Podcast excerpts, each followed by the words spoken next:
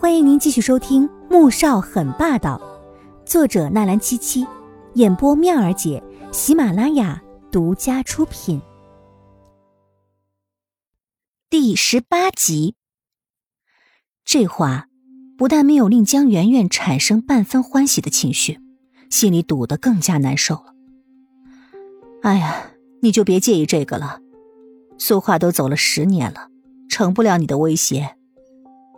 穆蒹葭却是十分淡然的笑了笑，江媛媛想想也是，脸上终于露出了一个笑容，走过去挽住穆蒹葭的手，撒娇的说：“干妈，谢谢你，还是你对我最好。”穆恩恩在旁边听了一时间说不出什么感受，虽然他很想江媛媛当大嫂，但看着小姑和他一起商量着怎么算计自己大哥，就觉得心里很不舒服。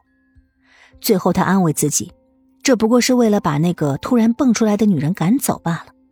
于是也笑嘻嘻的凑过去：“圆圆姐，你这话可是要伤我的心了。难道我对你不够好吗？”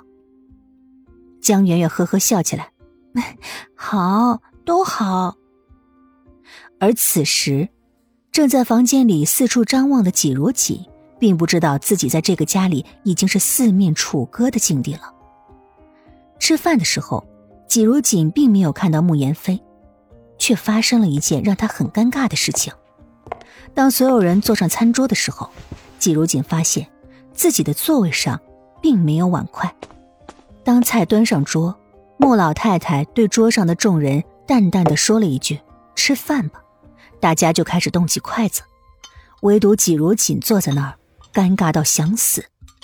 他知道自己不受待见。可要他坐在这里看着大家吃饭，这也太羞辱人了吧？为什么没有阿锦的碗筷？穆萧寒并没有动筷，而是看向了张妈。张妈觉得自己很无辜，总不能说这都是三姑娘整出来的幺蛾子吧？为的就是给这位大少夫人一个下马威。大少爷，家里的碗筷都打碎了，没有了。张妈硬着头皮扯了个谎。哼，都打碎了呀，张妈，我们家的碗筷难道不是花钱买的吗？你在厨房这么多年，连碗筷都保管不住吗？许是年纪大了吧？不如就此回家养老算了。穆萧寒笑了笑，还是那么温润，却让人心头生寒。张妈吓得一惊，立刻摆手：“呃，大大少爷，我我……”却我了半天。也没有我出一个所以然来。还有，咱们家的碗好像都是特供的瓷器，这还得叫管家过来清算清算，到底打坏了多少碗？在走之前，照价赔偿吧。穆萧寒并不打算就此轻易放过张妈，又继续说道：“这下张妈是真的吓哭了。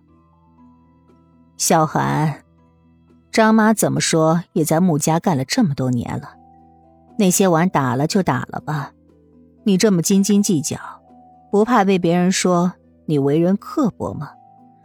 这以后还有谁来咱们家做事儿啊？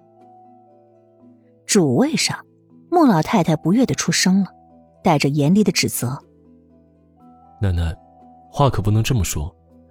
张妈在我们家做了这么些年，还犯这样的错误。”阿锦好在是咱们自家人，就不计较了。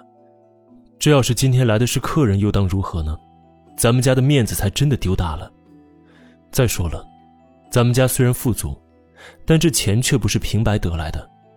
爷爷在世的时候治家勤俭，太爷也曾告诫我们，有三不能挥霍：身体、时间和金钱。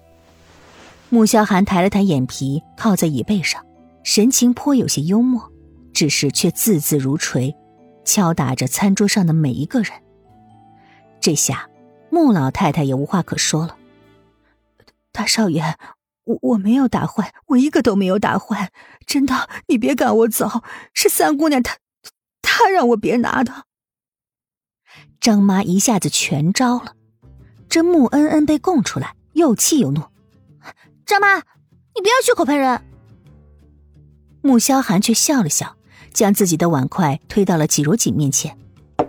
哼，既然这样，你连明年的零花钱一并取消。张妈，再拿一副碗筷过来。哥，你真的要为了这个女人扣我的零花钱吗？穆恩恩并不信，可心里却极其不爽。哪有为了一个外人这样对自己妹妹的？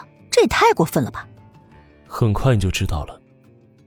穆萧寒冷冷的看了一眼穆恩恩，拿起汤勺，舀了一勺汤，放到季如锦面前的碗里。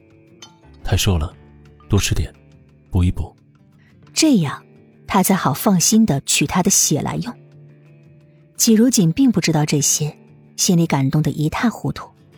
虽然明知道穆萧寒只是做给他们看的。